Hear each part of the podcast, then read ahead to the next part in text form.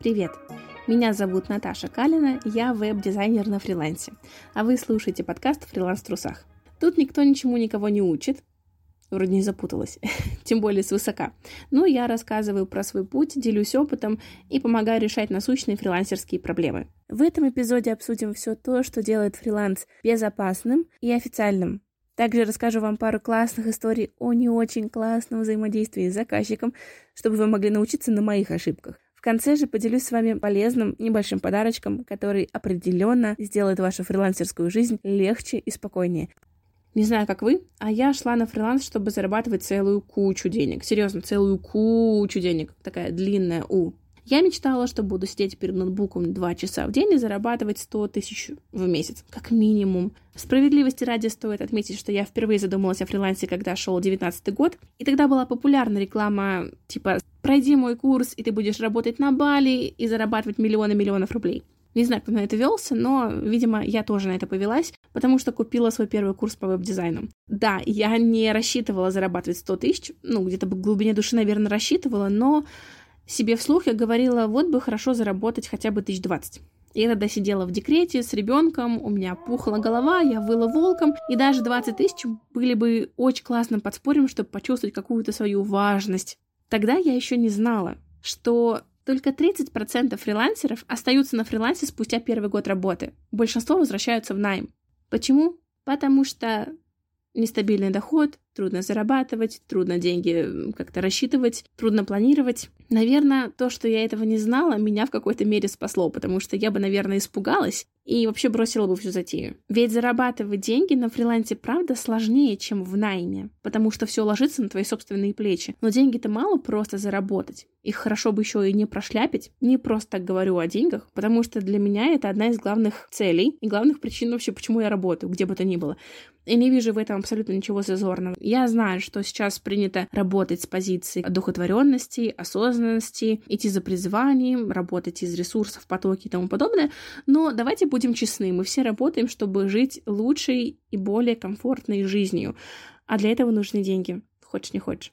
Так вот, я сказала, что деньги хорошо бы не прошляпить. В реалиях фриланса именно в моей сфере веб-дизайн я представляю себе три основных причины, по которым можно потерять все заработанные деньги. Первое — это не уметь с ними обращаться. Второе — это настолько хреново делать свою работу, чтобы заканчивать все проекты конфликтом с заказчиком, который отказывается тебе платить. И третье — изначально неправильно выстроить работу и не защитить себя и свои заработанные деньги. Мне кажется, именно вот последний пункт является такой вот занозой в наших фрилансерских попах, потому что когда ты работаешь в найме, ты работаешь на кого-то, у тебя есть отдел кадров, бухгалтерия, начальники, профсоюзы и прочее. Все те, кто занимаются контролем над тем, чтобы ты получил деньги в соответствии с потраченным на работу временем. Когда ты внезапно оказываешься на фрилансе, все эти функции ложатся на твои плечи. И для многих это оказывается шоком, чем-то непривычным, непонятным, но в целом сложно сложной штукой. Как вообще можно защитить свои права?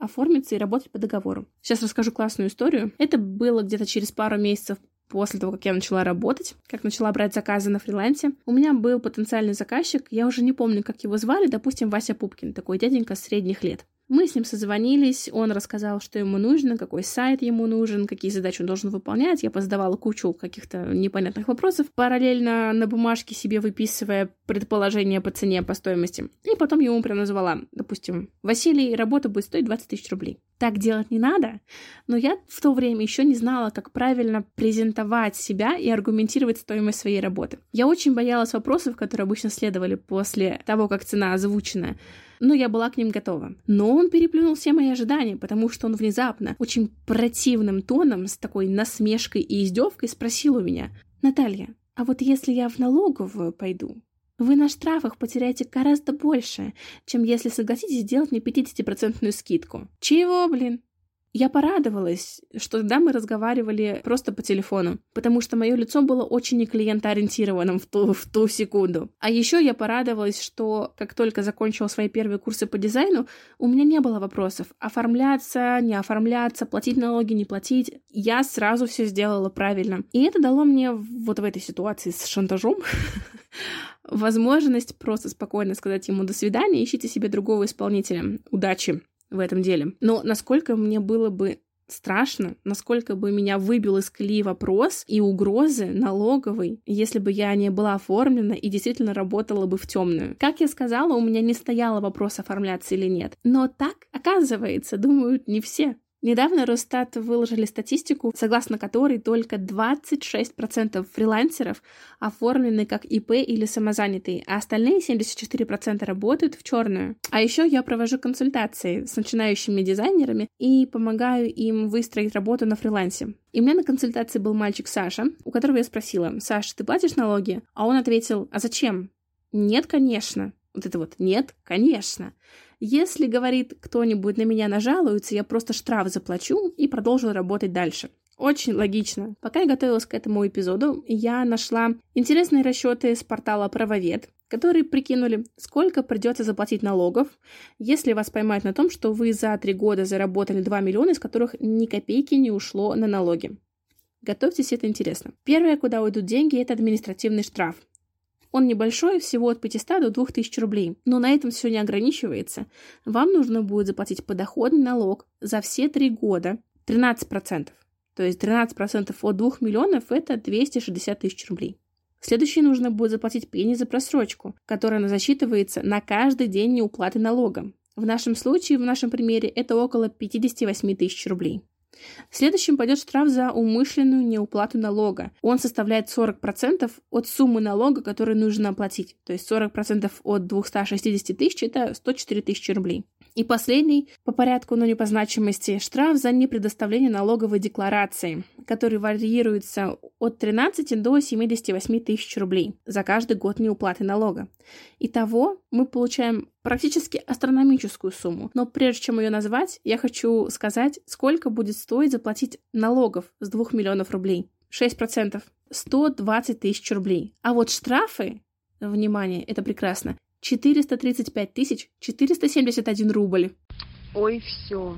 Вы чувствуете это? Больше, чем в три с половиной раза подскочила циферка. А вот если попадетесь еще раз, дальше вообще маковка. Последует уже статья Уголовного кодекса, согласно которой вам грозит до 500 тысяч штрафа, а если вы не сможете их заплатить, до лишения свободы. Мы на фрилансе лишаемся всех своих нервов. Куда нам еще лишаться и свободы? Come on, ребят, легче платить налоги. Но вспоминаем, да, только 26% фрилансеров оформлены. Я долго думала, почему, долго спрашивала, почему. И в конце концов, ответ очень простой. Люди просто не понимают, как оформиться, какой налоговый режим выбрать, как вести документацию, как вести отчетность, как вот это вот все организовывать, потому что возвращаемся назад, Большинство с этим никогда в жизни не сталкивались. Это нормально, это понятно. Но давайте я вам сейчас проведу небольшой ликбез о том, какой режим налогообложения лучше выбрать. Я постараюсь быстро, кратенько и только самое основное. Когда мы говорим о фрилансе, у нас есть четыре варианта, что делать с налогами? Первый вариант — это их не платить. Но он плохой вариант, так делают только редиски, мы это рассматривать не будем. Рога подшибаю, редиска! Второй вариант — это работать как физлицо. Так, в принципе, можно, но это неудобно, потому что нужно будет вести учет доходов и ежегодно подавать декларацию 3 НДФЛ и уплачивать 13% со своих доходов. Это много. Помимо всего прочего, когда вы работаете как физлицо, вы просто самовольно, своими собственными ручками отсеиваете огромный пласт потенциальных клиентов, которые являются юридическими лицами. Потому что в теории, конечно, они могут работать с вами как с физлицом, но не будут на практике. Ведь это накладывает на них достаточно большое количество всякой бумажной волокиты и дополнительную налоговую нагрузку. Следующий вариант — это оформить ИП. Очень много всяких разных видов, но как фрилансерам нам подходит э, либо упрощенная налоговая э, система, либо патентная налоговая система. А на упрощенке мы платим 6% с доходов или 15% с прибыли. Прибыль — это доходы минус минус расходы на свою деятельность. А патент когда мы оплачиваем раз в год патент, то есть как бы покупаем разрешение на работу, и больше налогов никаких не платим. В принципе, ИП — это прям классный вариант, когда ты платишь все налоги, спишь спокойно, когда у тебя идет стаж, у тебя есть даже своя печать, электронная подпись, расчетный счет, ты можешь работать с кем угодно, как угодно, с любыми объемами, эм, с любыми оборотами. Ты можешь рассчитывать на больничный, декретный и так далее. Но вот чтобы стаж шел, и декретные были, и больничные были, нужно платить страховые взносы. Это самая неприятная штука в ИП. Страховые взносы сейчас составляют около 45 тысяч рублей в год. В целом не очень, не то чтобы прям очень много, но на начальном этапе, когда ты только начинаешь на фрилансе, это может очень сильно сказаться на кошельке. И тут нам на помощь приходит самозанятость, которая у нас, кажется, с 19 года примерно или с 18 поправьте меня, я не помню точно. Это такой подарок от государства а, для нас, фрилансеров. Потому что самозанятость позволяет нам работать официально, а, не бояться налоговой, работать с юрлицами официально, но при этом мы платим только очень небольшой процент налогов с дохода. 4% от доходов с физлица или 6% от доходов с юрлица. Нам не нужно вести никакую отчетность. Мы только через приложение выдаем чек, и на этом все заканчивается. Самозанятость это очень легкий и быстрый способ начать работать официально. Не нужно никуда идти, никакие налоговые, никакие документы подавать не нужно.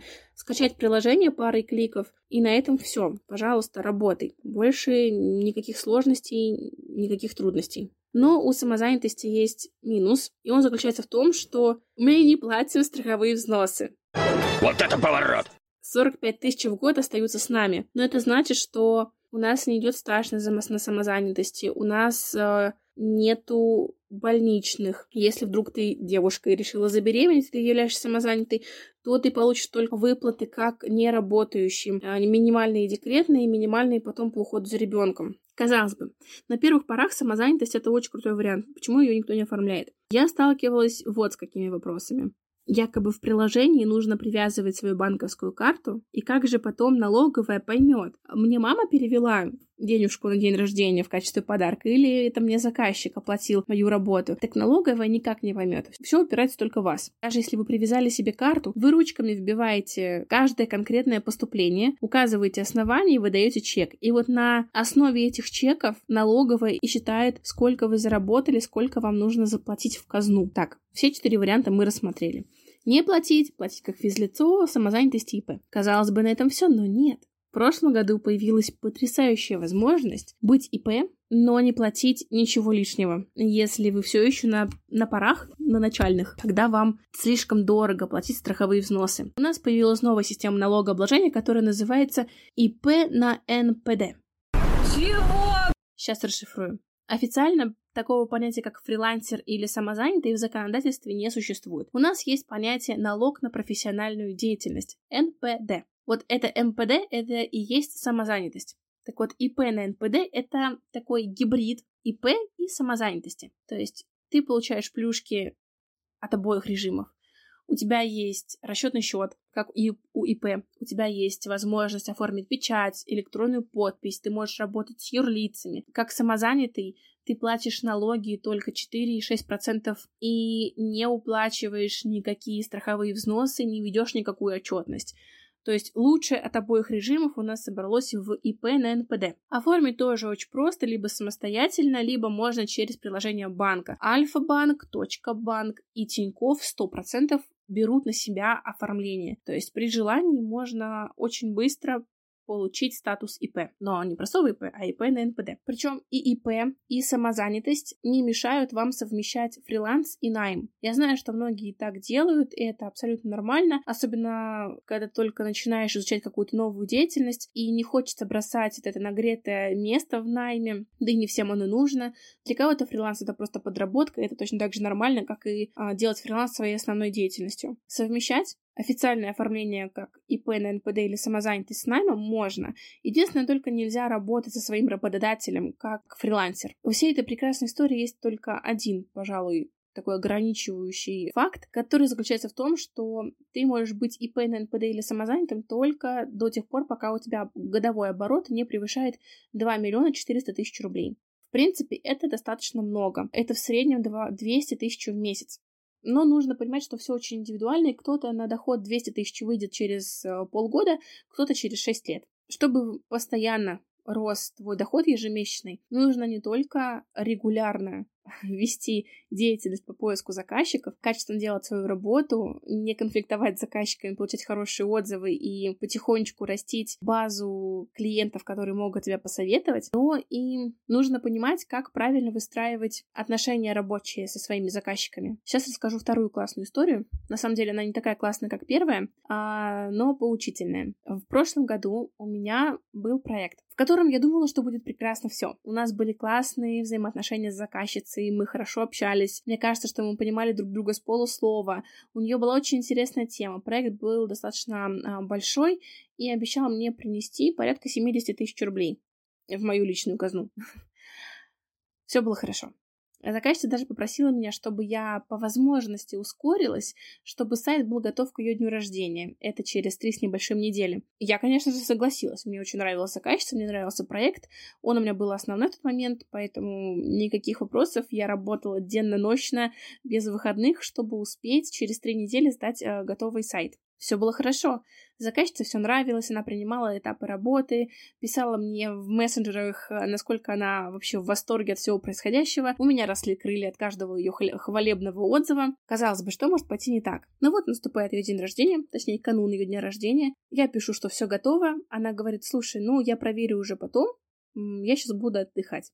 Она отдыхает день, два, три, я снова пишу. Она отвечает, что она все еще отдыхает. Проходит неделя, проходит две недели, я потихоньку капаю ей на мозг, ну где же ты, где твоя обратная связь? Давай посмотрим, уже внесем последние правки, если они есть, и закончим работу. И тут начинает происходить какая-то чертовщина непонятная. Заказчица начинает писать мне, что вообще ей ничего не нравится, даже то, что нравилось до этого. Но на этом она не заканчивает. Она мне присылает сообщение на электронную почту, где написано, как она недовольна всем, что я сделала.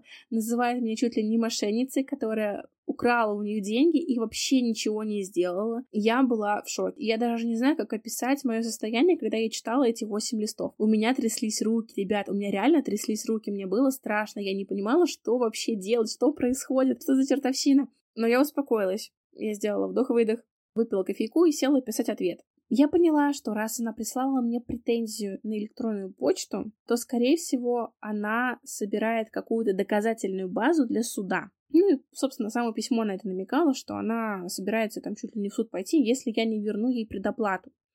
Но у нас был заключен договор, который она подписала. У нас было техническое задание, которое она подписала. У нас была смета, которую она подписала. А еще, ко всему прочему, в довесок у меня были скрины сообщений из WhatsApp с метками времени и даты, где она говорила, что ее все устраивает, что ей все нравится, она принимает промежуточные этапы работы. И все вот это вот я прикрепила в ответ на каждую ее претензию, которая была на этих восьми листах изложена. Она совещалась, я так предполагаю, со своим юристом два дня, прежде чем написала мне ответ. Ответ был простой. А, Хорошо, я в суд не пойду, а, предоплату мне не возвращай, но я тебе ничего платить не буду. Вторую половину я тебе оплачивать не буду. Но, чтобы вы понимали, у меня уже была вся работа сделана на 100% в тот момент. И с какого перепуга вдруг она решила мне не уплачивать э, вторую часть, вообще непонятно. Тут уже я начала грозить судом. Сказала, что если она мне не заплатит, то я имею полное право пойти в суд, и суд будет на моей стороне, потому что у нас есть договор, который полностью регламентирует наши с ней отношения и регламентирует мою работу.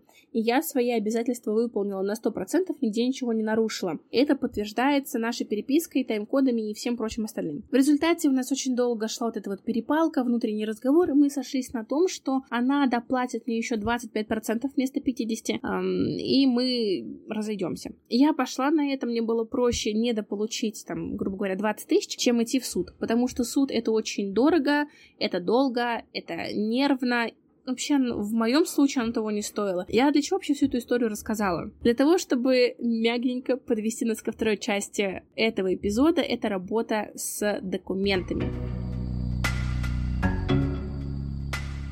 Я здесь пройдусь, наверное, кратко. Главное, что я скажу, то, что Ребят, заключайте договор всегда. На тех же своих консультациях я спрашиваю про договор, и большинство говорит, что нет, я договор не заключаю, я работаю вот просто так. Многие говорят, что вот заказчики у меня там братья, сватья, а, сто лет друг друга знаем, у нас прекрасные отношения и так далее и тому подобное. Вот в моей истории у нас тоже были прекрасные отношения с заказчицей. Поэтому я рекомендую заключать договор всегда. Неважно, у вас стоит проект за 3000 рублей или за 300 тысяч рублей. Договор стоит заключать. Я знаю, что легче забыть легче забыть про то, что договор нужно оформить, легче все описать в мессенджере, легче надеяться на добросовестность заказчика. Но надо один раз заморочиться, чтобы подготовить всю документацию, чтобы потом быть в уверенности, что твоя работа и твои деньги в полной безопасности. Это как раз-таки то, о чем я говорила в самом начале. Нужно правильно защитить себя и защитить свой доход. Где взять договор? В теории договор это дорого. То есть дорого либо по деньгам, либо по времени. Потому что договор мы либо составляем с юристом, то есть идем к нотариусу, объясняем ситуацию и вместе составляем индивидуальный шаблон. Или ты покупаешь готовый договор у какого-нибудь юридического агентства, или какого-нибудь фрилансера из своей сферы, который документы продает. Это если мы дорого платим деньгами, да? Или если мы решили заплатить дорого временем, то это самостоятельно садиться, гуглить, искать разные варианты договоров и как Франкенштейна собирать свой вариант. И быть готовым к тому, что каждый проект будет приносить какие-то свои изменения в твой договор, дополнительные пункты или убирать какие-то ненужные формулировки. И на это уйдет много времени, прежде чем договор станет таким, который будет полностью тебя удовлетворять. Я рекомендую покупать. Договор легче купить, чем собирать ему его самому. Сначала я пыталась своего Франкенштейна собрать, но в конечном счете где-то через полгода купила пак документов, и теперь, собственно, беды не знаю. Неважно, что вы решили, покупать или самим составлять, главные пункты, которые должны быть в договоре, сейчас перечислю. Самое простое, нужно указать термины, которые используются в договоре. Это нужно для уверенности, что обе стороны понимают, о чем, вы, о чем говорится в договоре, в техническом задании правильно. Следующий момент мы прописываем стоимость работы и порядок расчетов. Мало написать, работа будет стоить 10 тысяч рублей. Мы пишем, сколько будет стоить предоплата, сколько будет стоить постоплата, на каких условиях постоплата вносится. У меня написано, что я сначала получаю постоплату, а после этого передаю права на сайт заказчику. Далее, пожалуйста, обрати внимание на то, чтобы были прописаны все права и обязанности обеих сторон. Любой проект — это сотрудничество фрилансера и заказчик, но не все заказчики это понимают. Большинство из них думают, что они сейчас обратятся к фрилансеру, посидят месяцок на попе ровно, а потом бац, у них уже э, готовый проект имеется. Но это не так. Мы работаем вместе, мы работаем в партнерстве. Для этого прописываются обязанности, в первую очередь заказчика. Мы свои обязанности знаем хорошо, но мы их прописываем в любом случае, да, потому что а, это регламентирует твою работу в рамках одного конкретного проекта. И прописываем обязанности заказчика. Потом чтобы донести до человека, в чем его роль в вашей совместной работе. Например, я всегда указываю, какой срок дается на обратную связь, в какой срок заказчик мне предоставляет материалы для работы, как сроки увеличиваются, при каких условиях они увеличиваются, что делать, когда нарушены дедлайны, промежуточные дедлайны или вот общий дедлайн. Следующий момент. Советую прописать в договоре условия, при которых договор перестает быть действительным. Да, обязательно мы в конце сотрудничества составляем акт приема и передачи. Но в договоре все-таки это тоже нужно прописать. Раз уж я заговорила про акт, то расскажу про него подробнее. Что это вообще такое? Акт приема и передачи работ проводит черту под вашим сотрудничеством. В акте мы пишем, что исполнитель то есть фрилансер свою работу сделал в полном объеме, и заказчик подтверждает то, что да, в полном объеме работа сделана, претензий не имею, все прям как надо, все отлично, я всем доволен. Вы ставите подписи в этом документе. Все, этот документ подтверждает то, что заказчик работу принял, он всем доволен. Помимо акта и помимо договора у нас еще есть очень крутая штука, которая называется техническое задание. Я думаю, все это слышали, но без ТЗ будет ХЗ. Заповедь фрилансерская. Поэтому техническое задание это конкретные критерии готовности проекта. Мы пишем, что мы делаем, в каком оно объеме, а, как мы это делаем, какие мы используем цвета, материалы, а, какой функционал должен быть у того, что получится в итоге. Мы прописываем смет. А, смета — это поэтапная, скажем так, расшифровка сроков и стоимости. Если мы в договоре указываем, что там сроки разработки сайта, например, 14 рабочих дней, а стоимость 20 тысяч рублей, то в техническом задании мы расписываем, что такое 14 дней. Ну, например, там два дня на анализ конкурентов и целевой аудитории, два дня на создание прототипа и так далее и тому подобное. И то же самое с стоимостью. Не 20 тысяч рублей, а вот, например, там 5 тысяч рублей создание прототипа, 5 тысяч рублей создание концепции и так далее чтобы в случае, если возникнет какая-то конфликтная ситуация, всегда можно было к этой смете обратиться и посмотреть, что по факту сделано и кто кому сколько денег должен. Вся документация нужна именно для того, чтобы подстелить соломку везде, где только можно упасть мы всегда берем в расчет, что проект может закончиться конфликтом, вас могут попытаться обдурить, или вы можете повести себя как э, последний негодяй и где-то облапошить заказчик. Мы разбираем все эти варианты и прописываем во всей документации, как привести все-таки сотрудничество к какому-то эталону, где все довольны, работа выполнена, все деньги заплачены и просто а, радуга, мэджик и вообще счастье во все стороны прыщет.